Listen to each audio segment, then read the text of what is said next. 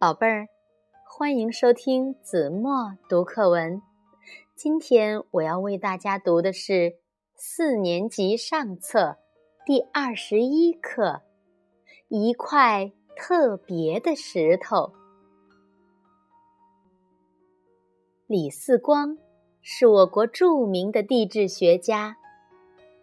小时候，他常常。和小伙伴们在一块大草坪上玩捉迷藏的游戏，蒙上一个孩子的眼睛，叫一声“一、二、三”，其他孩子就迅速跑开，躲藏起来。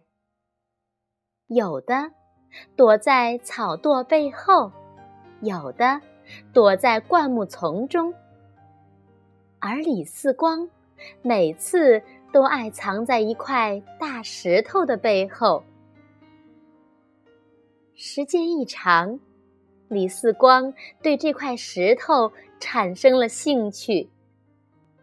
这是一块巨大的石头，七八个小朋友张开双臂，手拉手，也没法把它围起来。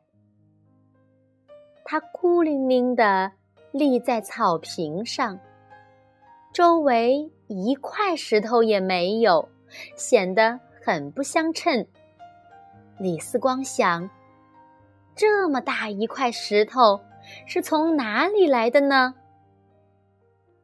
他把自己的疑问告诉了小伙伴，小伙伴们哄笑起来，他们觉得这个问题太可笑。太奇怪了，石头从哪里来的？本来就有的呗。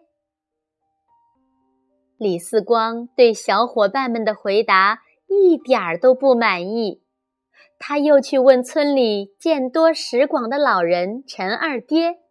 陈二爹捋着胡子说：“嗯，我小的时候，它就在这儿了。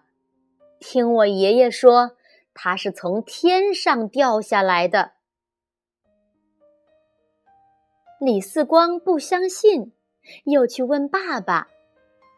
爸爸想了想，说：“天上的流星落到地上，就变成了石头，叫陨石。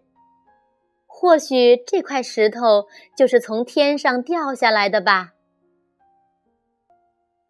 这么重的大石头从天上掉下来，力量一定非常大。它应该把地面砸进去一个很深的坑，可它为什么没握进土里去呢？真是打破砂锅问到底。爸爸摇摇头说：“这我可说不上来了。”这块突兀的大石头到底是从哪里来的？为什么周围找不到别的石头呢？这些问题一直缠绕在李四光的脑海里。长大后，李四光到英国学习地质学，考察了世界上其他地区的冰川，明白了。冰川可以推动巨大的石头旅行几百里，甚至上千里。他想，故乡的那块大石头会不会就是远古时代的冰川从其他地方推来的呢？可是，外国学者断言，中国没有第四纪冰川。回国后。李四光就开始对中国的冰川进行考察研究，足迹遍布大江南北、黄河上下。